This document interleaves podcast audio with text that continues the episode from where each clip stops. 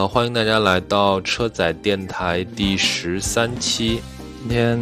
我们想聊一个主题，叫做最近生活里面那些人间值得的瞬间。啊，为什么想到要聊这个话题呢？其实是因为，呃，前几天，哎，不是前几天，上个月吧，我不是到天津，然后，啊，参加那个社会学年会，然后约到我的同班，就是大学同学亚军嘛，然后。利用那次机会，请亚军，啊，帮我签了两个签名本，来送给我们那个轻刀快马的听友。然后在这个过程当中呢，也就跟很多朋友都推荐了啊《金榜题名》这本这本书。然后很多人，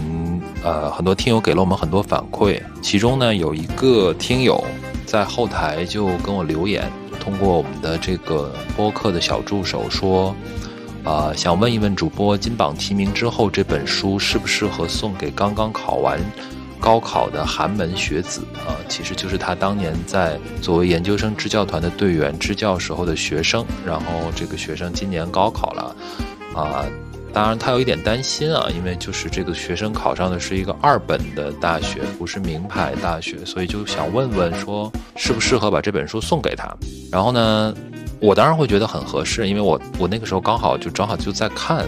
就在看这本书，就翻到了一页，我就说这一页里面是讲关于，啊，你到底是什么时候开始知道自己是想要什么东西的？访谈当中的那个同学就说，当他失败的时候，啊，因为我们都很害怕选择，选择往往意味着要放弃已经有的东西。当你选择自己要的东西的时候，就必须要放弃一条安逸的路。啊，比如说他可能呃在大三的时候去创业，然后创业失败，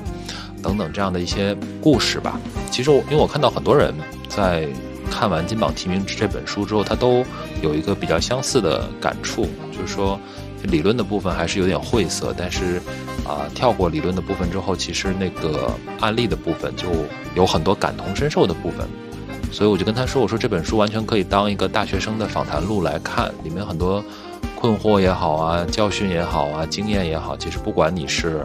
啊九八五二幺幺的，还是普通本科的同学，其实都会遇到。然后我们就聊了一会儿嘛，我们就聊这本书，然后包括就非常巧，因为他也是复旦研制团，然后呃，而且他跟赛文老师还是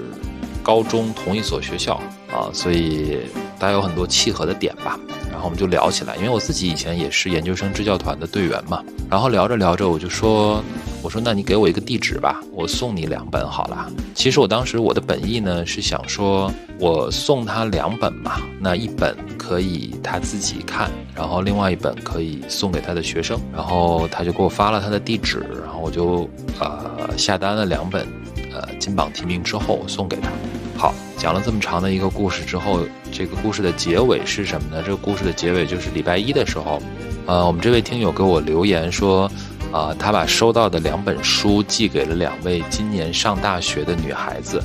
然后非常感谢我们的赞助，然后也很感谢写这本书的亚军老师。我是第二天早上起来看到这条留言的，然后在那一刻呢，我就觉得说非常的感动。我不知道你能不能理解我这种感觉，就是。我有一种非常值得的感觉，就是这两本书放在我手里呢，可能我也就是翻翻看看，但放在他手里就啊，可能会有给到一个可以更能够帮助到的人。对我来说，可能只是啊很小的事情，甚至某种程度上来说就是举手之劳的事情，但是因为放在了这样的一个故事当中，所以它就显得特别的有意义。就是我以为我。我先说一下，我就是你当时说这个选题的时候，本身我以为是要聊一些就是那些体悟或者是感受这个世界之后你得到的一些感受嘛，我没有想到会是那么那么宏大、那么有意义的一件事情。对，然后所以这个东西能触动到你，让你觉得那么有意义，我其实是有点意外的。嗯，那这两个小孩有没有就是通过这位听友表达一些什么呢？还是？就是你觉得能帮助他们呀之类的，其实是你自己的一些感受。对，我觉得这个是对我自己而言的意义。反而，如果他们真的有表达，或者他们知道这个故事，对我来说，可能反而会显得有点太做作了，就不重要。对我来说，意义嘛，这个东西本身就是非常非常个人向的。那其实是不是真的能帮助他们？其实你是不知道的。我觉得不知道吧，就是有很多事情就是这样的，就是可能对你而言是一个。或者对别人来说是一个非常，呃无意间的一个举动，或者是一个非常呃出自本能的、很自然而然的一个举动。就比如说，我今天因为听了那个张静初那一期的言言中花树嘛，所以我又找了梁红的那一期的言中花树回来听，就出梁庄记的那个作者梁红。对，呃，我这边听有一个细节让我印象非常深，就是就是鲁豫问他说，啊，在你成长的过程当中，有没有一个人，他就像一个明灯一样，然后在指引你？然后他就提到说，就是他之前遇到过省里面社科院到他们当地去考察的一个啊姐姐吧，然后他就看他写的东西，然后看他看的那些书，然后他就很希望自己有有朝一日也可以像他一样。那个姐姐还跟他聊了两句天，然后啊鼓励他，就可能鼓励他就是要坚持自己的这个梦想，要要有梦想这种之类的话。可能在当事人看来，就是这是很不经意的一件事情，但可能对于，就你不知道什么时候会在不经意间，可能就种下一颗种子，它可能会在不知道什么时候结出一个花来。所以我觉得，嗯，意义这个事儿呢，本身就是特别因人而异的。可能同一件事儿，你就觉得无感，对吧？但可能我我在我看来，我就觉得还挺挺美好的，就真的是让我那一天，我都觉得说。呃，做播客也好，或者说我们现在在做的这些各种各样的事情，就还挺有意思的，也挺有意义的。那从这个小故事呢，就引出我们今天想聊。其实刚刚刚也提到了嘛，我觉得最近一段时间里面吧，有好几个瞬间啊，就我我可能是做一件事儿，做着做着做到一半，我突然会有这样一种感觉，就是有好几个瞬间，我会觉得，哎，人间还是值得的，或者说。有那么一瞬间，觉得进入了一个非常美好的状态里面，不一定是什么非常宏大的，或者是非常啊难得的一些体验，可能就是很日常的一些东西。所以我觉得我们今天可以从这个话题出发聊一聊，就是我们最近在各自生活当中经历到的、体验到的一些让我们觉得人间值得的瞬间。但是我首先得说，就是这样的瞬间我可能比较少，或者说没有你。你之前提到的那个瞬间那么有意义，我可能会更偏自我感受一些，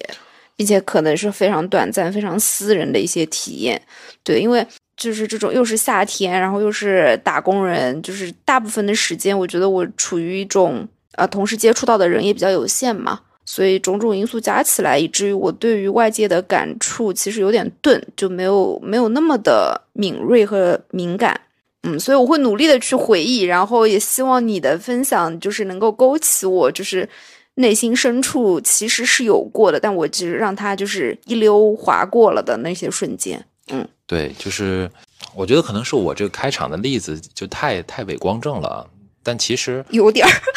对对对对对，其实我真的想分享的大部分的其他的，我最近很有感悟的一些瞬间，反而是比较个人化、更个人化，然后也更没有那么宏大的一些东西。我我我先来说一个吧，呃，因为最近其实上海一直在间歇性的受到就是台风的影响嘛，就一直处于台风来，然后台风过境，然后下一个台风要来的这个过程当中，所以经常。呃，我有的时候在阳台上面去看，呃，会有很多很多云，那个云一朵一朵的很大，因为从我们家的这个窗台望出去就是蛇山嘛，欢乐谷那个方向，然后你就会看到，因为那个云很大，然后它可能是，啊，台风过后那种天气，你知道吧？就是一方面就是它能见度很高，另外一方面它又有很大很大片的云，就经常会有那种像日照金山一样的这种景色。有一些阳光，大部分的阳光是被云遮起来的，但是有一些呢会透过那个云层射下来，所以你去看远处那个山也好，或者是远处的那些啊郁郁葱葱的那些树，你会发现就是有斑斑驳驳的很大片的那种斑驳的景象，啊，有一些深色的，然后还会有一些是因为阳光照到的原因，所以它会啊颜色更浅。从阳台看出去就会看到那个欢乐谷的摩天轮嘛。然后阳光照在那个摩天轮上面，还会有闪着金色的光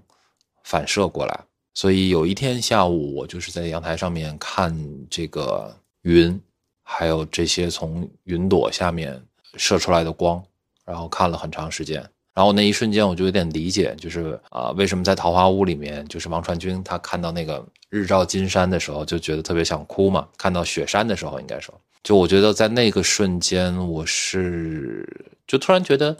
好像很多东西，你日常很烦恼的一些东西，或者说啊你在苦苦追索的一些东西，好像也没有那么大的意义。自然的很多东西会在很多个瞬间给你那种治愈的感觉。所以你平时一个人在家的时候，你会经常去阳台吗？不太会，因为多数情况下时间就就挺忙的，而且时间也不知道怎么就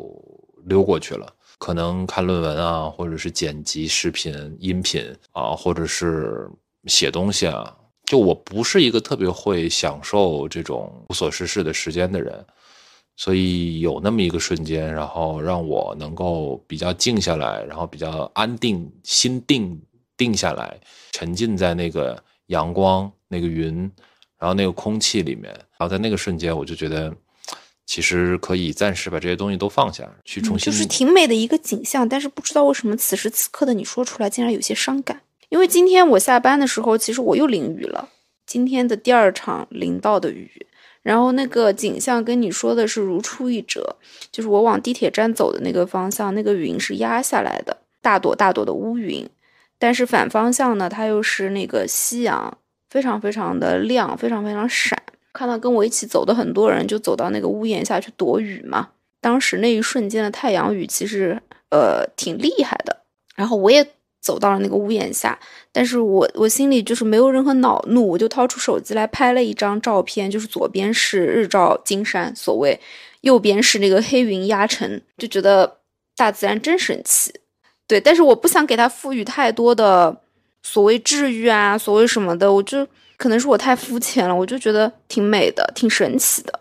对对，你看，其实我们今天从一开始讨论的时候就已经说了嘛，就是这些东西就是它。它就是有很多很个人的化的东西，相由心生嘛。然后你对自然的理解也也也是从心而生嘛。那确实，我觉得这段时间我确实压力也比较大，然后各方面乱七八糟的事情也比较多，那会有那种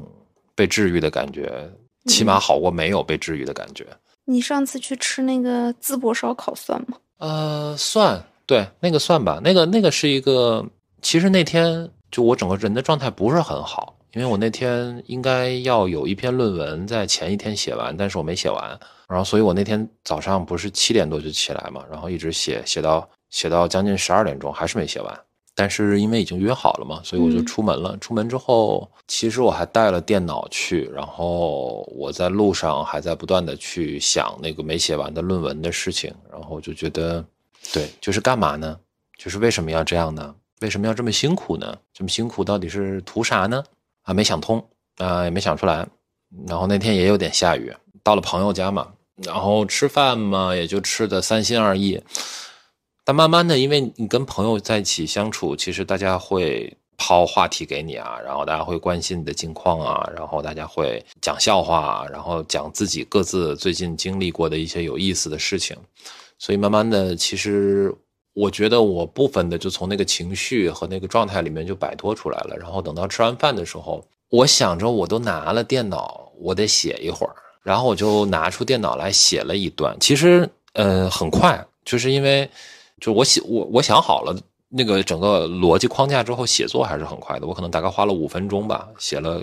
三百个字。但是我写完之后，我就有点不想写了。你的朋友们没有嘲笑你吗？或者说他们没有劝阻你吗？来都来了，就在这里开始写作，什么意思？我的朋友们见怪不怪。对对对对对，我的朋友们，一个是呢见怪不怪，另外一个就是他们也很，就他们知道我就是这个样子，然后他们也知道我最近可能过的压力也比较大，就我如果这个时候拿出来，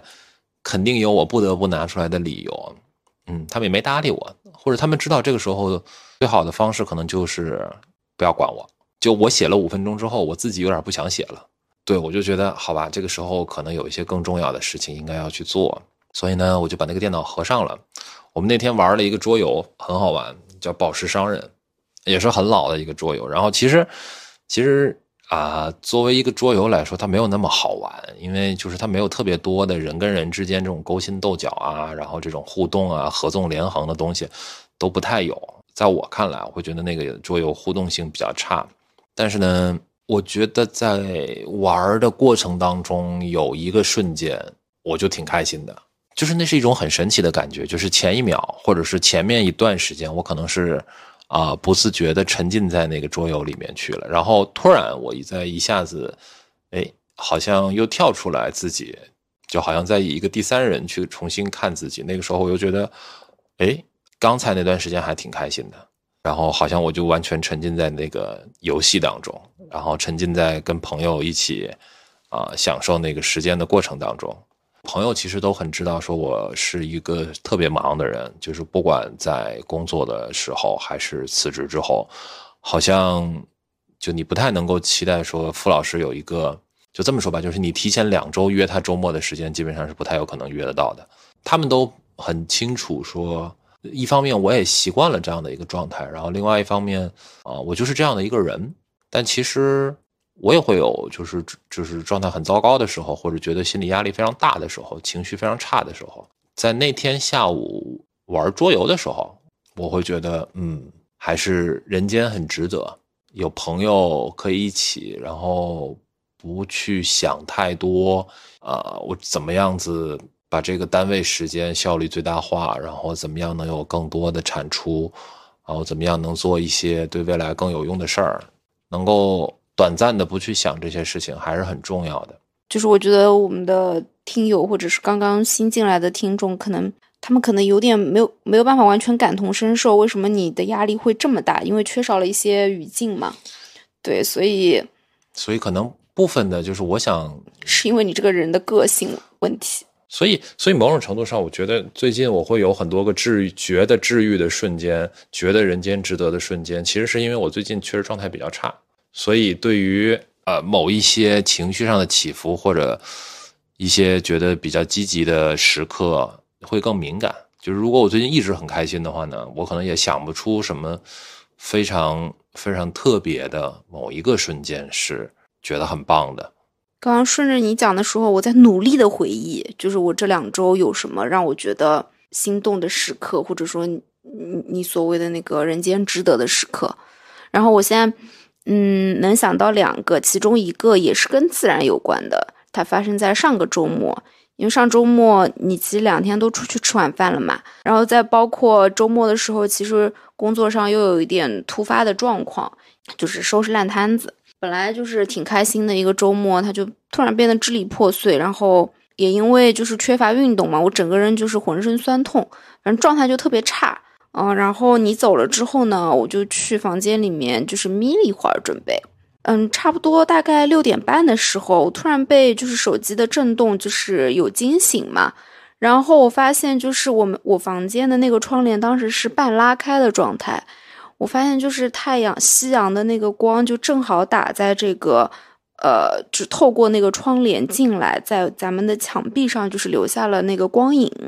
特别特别好看。然后我就坐起来之后，我就发现我们家，呃，前面的那两栋房子。它的外外立面上其实也被镀上了一层金光闪闪，就是那那种那种金色是你在日常生活中很难去见到或者想象的，那个是属于自然的那种光影。我就一下子从床上跳了起来，我看了一下手表，那个时候是大概十六点三十四分，然后我就做了一个决定，我决定去追一场夕阳，我就马上换了衣服，然后就出门去找动感单车。我是先是在小区里面共享单车。我说了什么动感单车？哦，sorry，我先是在小区里面走了半圈，然后就是从不同的角度找不同的这个景别去拍不同的这个天空、云彩和光的照片嘛。然后最后又觉得不过瘾，就走到小区外面开了一辆扫了一辆这个共享单车，就往佘山方向，就是咱不是有一个林荫的绿道嘛，我就骑车去了。嗯，当然了，就是小插曲，就是那条道上原来电瓶车还挺多的。但是呢，是喜悦大过于惊吓的，或者甚至是说，它是我那段时间以来就是多巴胺分泌最旺盛的三十分钟。对我骑着那个车，然后当天因为受到台风的影响，其实就是风很大嘛，自然风那种自然风很凉爽，又又加上已经快太阳已经快落山了，然后那个温度也下来了，就它是一个非常非常适合夜骑的这样一个环境，我就骑得很快。当然也没有管那个红绿灯，我就直接骑往前骑，一往无前的往前骑。然后在经过一座桥的时候，我就发现了你你前面说的那个过山车，它就赫然展现在我眼前，就是是粉红色的那个山山的那个结构，然后边上有两圈是那种灯带嘛，在那个路灯以及呃像海水一样蓝的那个光线的这个映衬下，它就显得特别的华丽。对，然后我又停下来，就是咔咔咔咔那边拍照。后面再往前骑的时候，我发现每骑大概三十秒或者一分钟，随着这个风的这个大小、云的这个漂浮以及时间的流逝，就是基本上你真的有一步一景的那种感觉。对，然后我就一直就是看到好看的，我就停下来，然后把车搬到那个停车的那种马路牙子上，把车搬上去，然后停下来就在那里拍照。对，然后就是会拍到很多漂亮的剪影嘛。然后那个时候耳机里面是在 听《来都来了》，就是跟兰蔻合作的那一期，他也是在讲夏夜。然后丸子跟妮蔻就在那边分享说他们在上海私藏的非常非常喜欢的餐厅、小酒馆，然后分享他们在他们会带什么样的朋友去什么样的餐厅，然后在那些餐厅里面又有什么好吃的，他们发生过什么样的故事。就是我一直就是嘴角上扬的这种状态，特别特别轻松，特别特别快乐，就一直往前骑，骑到大概嗯三公里的时候就往折返嘛，基本上就这样一路骑回了家，大概花了四十分钟的时间。然后到家之后其实有点累的，我就检查我手机里面拍过的照片啊什么的，就发现它构成了一条非常明显的一个时间线，就是刚开始的那几张还有夕阳的那个。呃，很明显的那个光影，然后慢慢慢慢的太阳就没了，夜幕就开始降临了，然后它就变成了蓝色背景下的一些非常漂亮的风景。然后我当时就觉得，哇哦，就是真的什么都比不上，就是自然光影的这种恩赐。然后大概那个四十分钟是我这段时间以来我觉得最放松、最快乐的时间。你就你说到骑车的那个部分，我就想到我们最近晚上去夜骑嘛。呃，说实在的，就是我们住的这个地方还是挺适合骑车的啊。就如果不考虑，就是你要躲避这些助动车的话，其实还是挺适合骑车的，因为就风景很好看嘛。呃，因为我也很久没有在那个林荫道上面骑车了，我觉得那天就很有夏夜的那种感觉。本身那条路其实是有起伏的嘛，那你会。遇到上坡啊，你要很努力的、很辛苦的去蹬，但是你知道，你只要蹬过了这个上坡，接下来就会是一个长长的下坡，然后你就可以一直啊感受那个风从你的这个衣服里面钻进去，然后把你整个衣服鼓起来，这样的一种感觉，就还挺开心的。我觉得运动本身确实带来了多巴胺，会帮助我们去排解很多负面的、消极的情绪吧。嗯，我觉得你这两个细节补充的很好，就是我当当时的那个感受，我刚刚漏讲了，特别是那个，嗯，我当时穿的衣服其实蛮宽松的嘛，然后他就 把我整个衣服就是像，嗯，像充气一样，它就膨胀了起来。然后跟你骑车的那天，我其实耳机里面又在放一期我很喜欢的节目。心动女孩，yes，啊，呃，也是跟兰蔻的这个合作，然后边骑心里在想说，我喜欢的播客都接到了广告，真好。然后在想说，为什么我们还没有？然后这个就又说到我的另一个心动时刻，人间值得时刻是什么呢？嗯，上上周五也是台风将要来的那个晚上，我跟你说我要出去吃个饭嘛，然后在饭桌上，你给我发来了一条消息，说就是那个耳机。的截图，你说我们有广啦！我那天就是觉得我有一种你努力了很久，然后终于被看到了的这样一种喜悦的感觉。然后我记得当下我就跟我朋友就是碰了个杯。就我能理解你说的，虽然某种程度上来讲，我们不可能用接不接广告这件事情作为一个唯一的衡量标准，我们肯定不会这样去想。但是确实，它就有点类似于说。我不知道你有没有这种体验，就是你小的时候，如果参加一个运动的比赛，大家都说你很有天赋，大家都说你。我从来不会参加任何运动比赛。就我小的时候，经常会有这样，就是比如说我去参加一个，不管是团体项目还是个人项目，然后大家可能都会一开始说，哎，你练得不错啊，就是你你上手很快啊，你应该能够取得很好的成绩。但是，我好像一直都处于这种，就是会比较容易自己给自己压力的，以至于说，啊，每一次去真的要参加一些这种对抗性的比赛的时候，就没有办法，就是充分的兑现之前自己的那个预期。所以我特别特别讨厌别人叫。就是无冕之王这个词，嗯，这个就是一种一种自我安慰的话术。就是，对对对，因为我有一段时间就一直被人家叫无冕之王啊。在哪个领域呢？在各种吧，我觉得有运动的领域，然后也有学习上面的一些。就是比如说，老师会觉得，哎，你数学一直都很好啊，想不到吧？就是我是大学渣，对吧？高数差挂了的人，我初等数学还是很不错的啊啊！就是大家都说，哎，你数学很好啊，那你那你那你应该去考年级第一呀，对不对？你肯定可以的，你这每天都替老师讲题的这种啊，但实际上你一直没有兑现很多你自己对自己的一个预期，然后突然有一天啊，一个你自己可能也没有那么高的期待的情况下，然后你实现了这件事情。哦，这个感觉其实还挺，就挺开心的，就是有点类似于你冲冲破了一个一种屏障，或者是一种一种一种桎梏、一种约束这种感觉吧。有时候可能就是就是那层窗窗户纸捅破了，就是捅破了，可能后面会就很多事情，因为你心态上不一样了，然后会越来越好吧。对，然后其实我刚刚想说有一个，就是我们呃在骑车的时候有一点还是。我我自己觉得印象很深，然后也能够 echo 到前面打桌游的那里。就你记得我们回来的时候，不是路过那个玛雅水上乐园吗？就其实我以前呢，我挺讨厌人多的。我是一个还是讨厌。哎，我现在慢慢能够理解人多有人多，就是当然我也受不了那种人特别特别多啊。但是大喊大叫的那种不行是吧？呃。反而是恰恰相反，反而因为我平时特别讨厌这种就是大喊大叫的状态，所以我们那天路过那个玛雅水上乐园的时候，突然有有一种特别强烈的夏天的感觉。因为，你还你还有印象对吧？就是那个里面就是特别特别的欢闹，然后就是你都能够。就是夏天就是允许一切发生啊，然后或者说任何事情发生在夏天，你都觉得很合理啊。对你就会觉得说，好像你都已经能够想象出来，然后在那个水上乐园里面，然后水汽蒸腾，大家可能激流勇进啊，然后或者是啊，就是单纯的玩水，然后互相打水仗啊什么的，这就这些场景，你好像因为你听到了那个欢闹的声音，你都可以脑补出来。然后我就那一刻，我就觉得说，好吧，其实有一些我以前觉得很俗的场景，实际上也挺好的。就这个就让我想起来那个桌游的故事没说完嘛，就还没都还没讲到淄博烧烤的部分。就是我们那天下午打完桌游，然后就去看我们一个共同的朋友他的孩子了。就你可想而知，首先我我是一个不喜欢孩子的人，我对小孩也没有那么大的热情跟兴趣。就是只不过因为就是他是他是我们共同的朋友的孩子，所以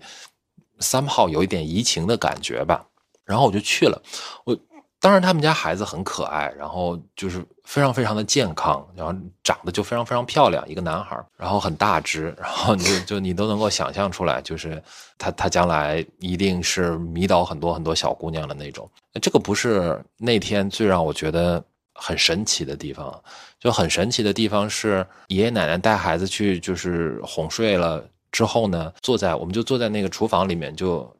其实是坐在餐厅里面就闲聊天嘛，嗯。就真的是闲聊天，然后我们一边吃西瓜，然后大家就有一搭没一搭的聊，就是因为就大家认识都很多很多年了，可能有七八年这个样子。我平时是个特别不擅长闲聊的人嘛，你知道的。嗯。然后，但是在那个时候呢，我就觉得很开心，然后真的很非常非常放松，就每个人都在去分享自己最近的一些事情，然后也在回应啊朋友抛出来的一些梗。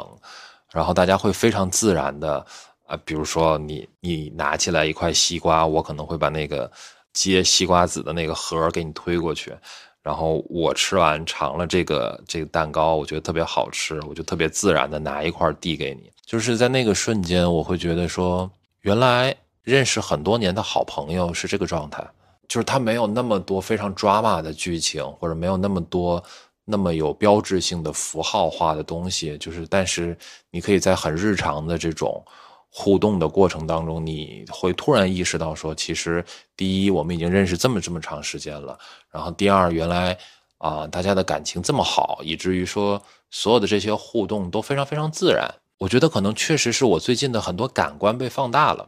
因为我一直差不多最近两周吧，基本上都处于就是每天就在家工作啊、写作啊。看东西啊，就是这个状态嘛。就人可能还是需要定期不定期的跟各种各样的朋友啊，然后包括陌生人啊，有一些接触吧。要不怎么说人是群居动物呢？一个人就是你老在人群里吧，你又嫌聒噪，你想自个儿待着清静点儿。一个人待久了吧，确实又有点有种要发疯的感觉。尤其最近土豆还不在，就是。你你感到无聊或者疲惫的时候，甚至都没有一个东西可以，对吧？可以逗逗他，可以慰藉一下。我觉得这是很有意思的一个事儿，也是我最近感触非常强烈的一件事情。就是我以前经常会想象说，就是特别是我辞职之前，我经常会想象说，如果没有一个特别刚性的时间要求，说我什么时候一定要做什么事情，那样的话，那我的生活会是什么样子？我会不会过得比现在开心很多？就是我可以。百分之一百去支配我自己的时间，呃，事实证明并不会，就是某种程度上，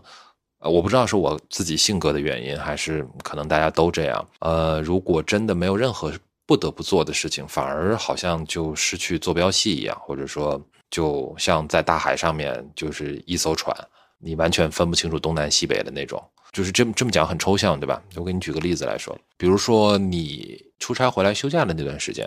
你是说短暂调休的那两天吗？对对对对对，就调休那两天，那两天因为你早上不用去上班了，所以呢，我好像也就没有早上必须要九点钟或者九点半起来的一个理由。因为你在上班的时候呢，我就有一个我就有个参照系，我觉得哎，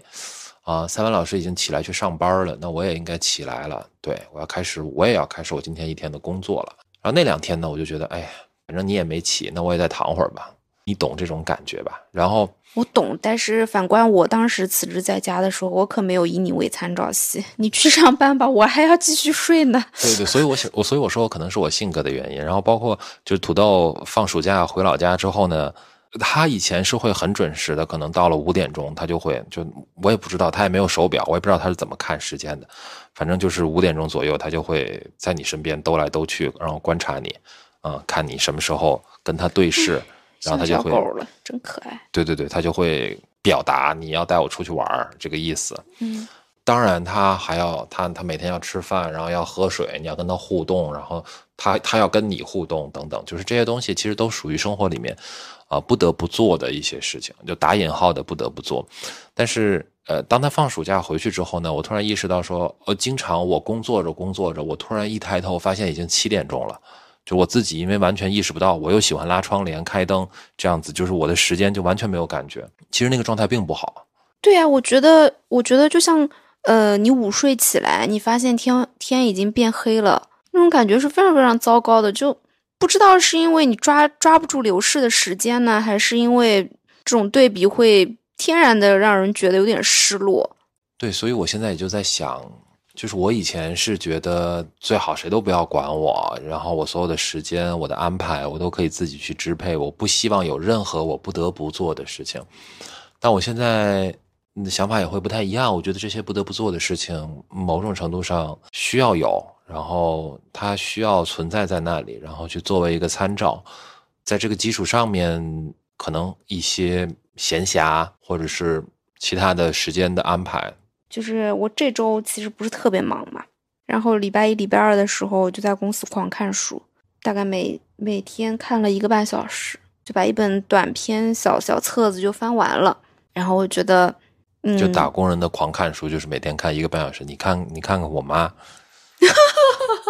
我妈在退休之前名义上还在上班，感觉她每天看书阅读要有八个小时以上。那你一直看你也受不了嘛？正是这种偷来的。瞬间你才会觉得珍贵嘛？你要是为了打发时间，那它就变成了一个不得不做的事情，又变成了一种任务，对吧？没意。对，因为我我前面因为这个得结合我七月份就是整一个几乎就是在外面流浪的这个经历对比着来看嘛。那段时间我没有时间看书，没有时间看电影，整天就是像一艘漂泊在大海上的船一样，就今天在那儿，明天在那儿，就是飘来飘去，被风吹来吹去的。所以当时就想说，哇，要是就是能让我安逸一些，该多好呀！对，所以才会有这两天说能够抽出一点时间，就是不被打扰，安安静静的看会儿书，你会觉得挺幸福的。对，这种都是要有。嗯，有对比，有前面那个语境，它才能够凸显出来嘛。那如果只是你说在家里没事儿啊，那今天翻几页，你不会有这种感觉的。我觉得随着我们，嗯，就是年纪慢慢变大，快乐其实是变得越来越难的。就像我，我其实六月份的时候就跟你说过，我想做一个选题嘛，就是它的灵感来自于我当时的实习生，就是他带我去买这个，呃，三块钱的咖啡的路上，就是他那种。薅到了羊毛，占到了便宜，呃，单纯的这种快乐，其实当时让我觉得非常震惊。我想说，不就是一个三块的，呃，咖啡嘛，至于吗？然后我觉得，就是我们彼此都没有办法理解彼此的快乐和困惑。但是我其实回过头去想想，我觉得，可是不是因为我们丧失了这样的能力呢？嗯，就是快乐的阈值变得越来越高了。所以你今天提出想要聊这个题目，我觉得还挺有意义的。也是顺顺带着，我觉得可以回顾和审视一下我们这段时间的状态。你会发现，我我那些我自己觉得人间很值得的瞬间讲出来，讲穿了就是一些非常非常普通。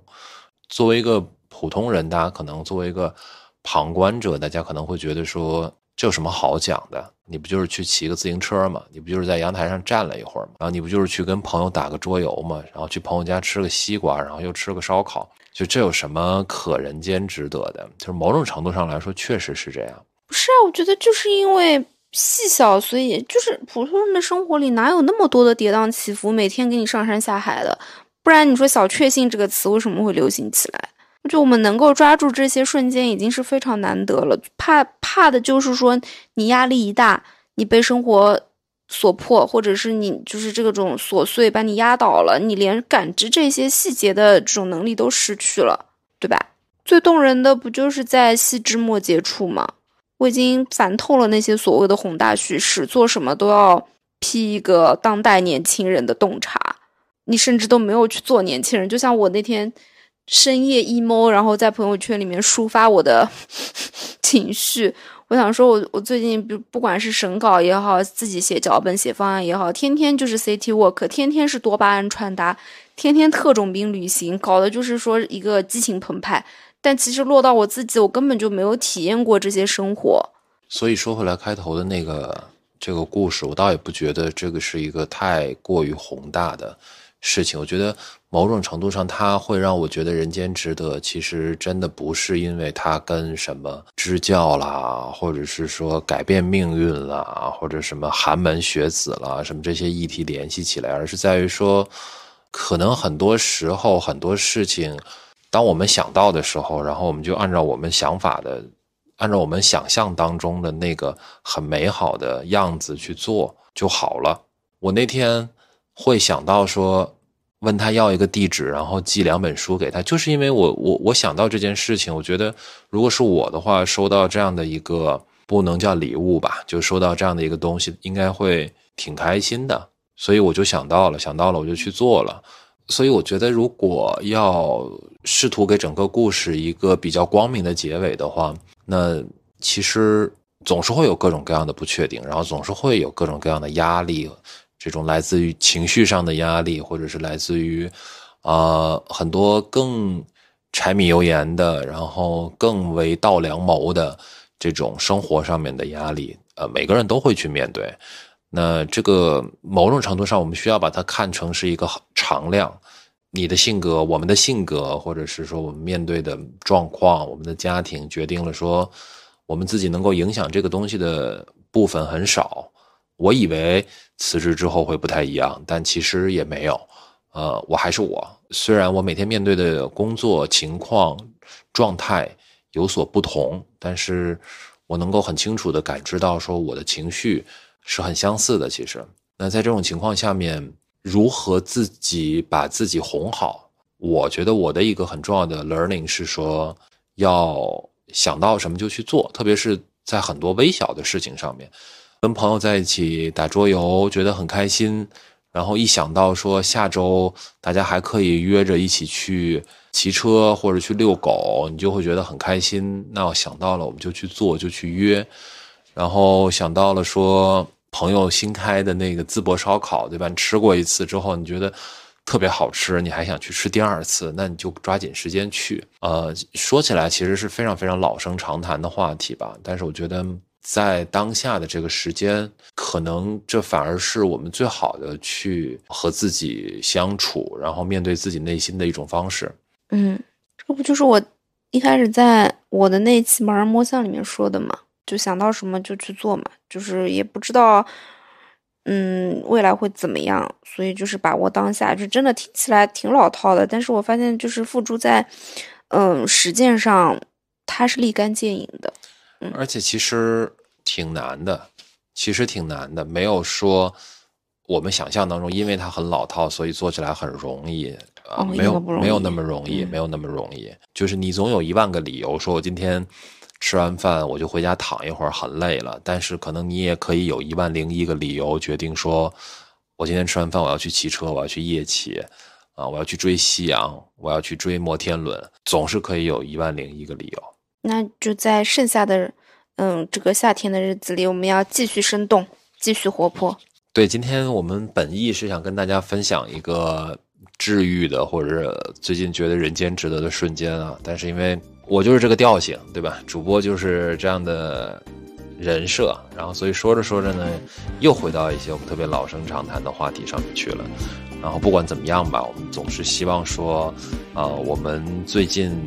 感受到的这些人间值得的瞬间，啊，可以让你也共同分享到，呃，也非常欢迎大家在呃留言评论区跟我们分享你最近经历过的那些你自己觉得很治愈或者是人间值得的瞬间。我们也希望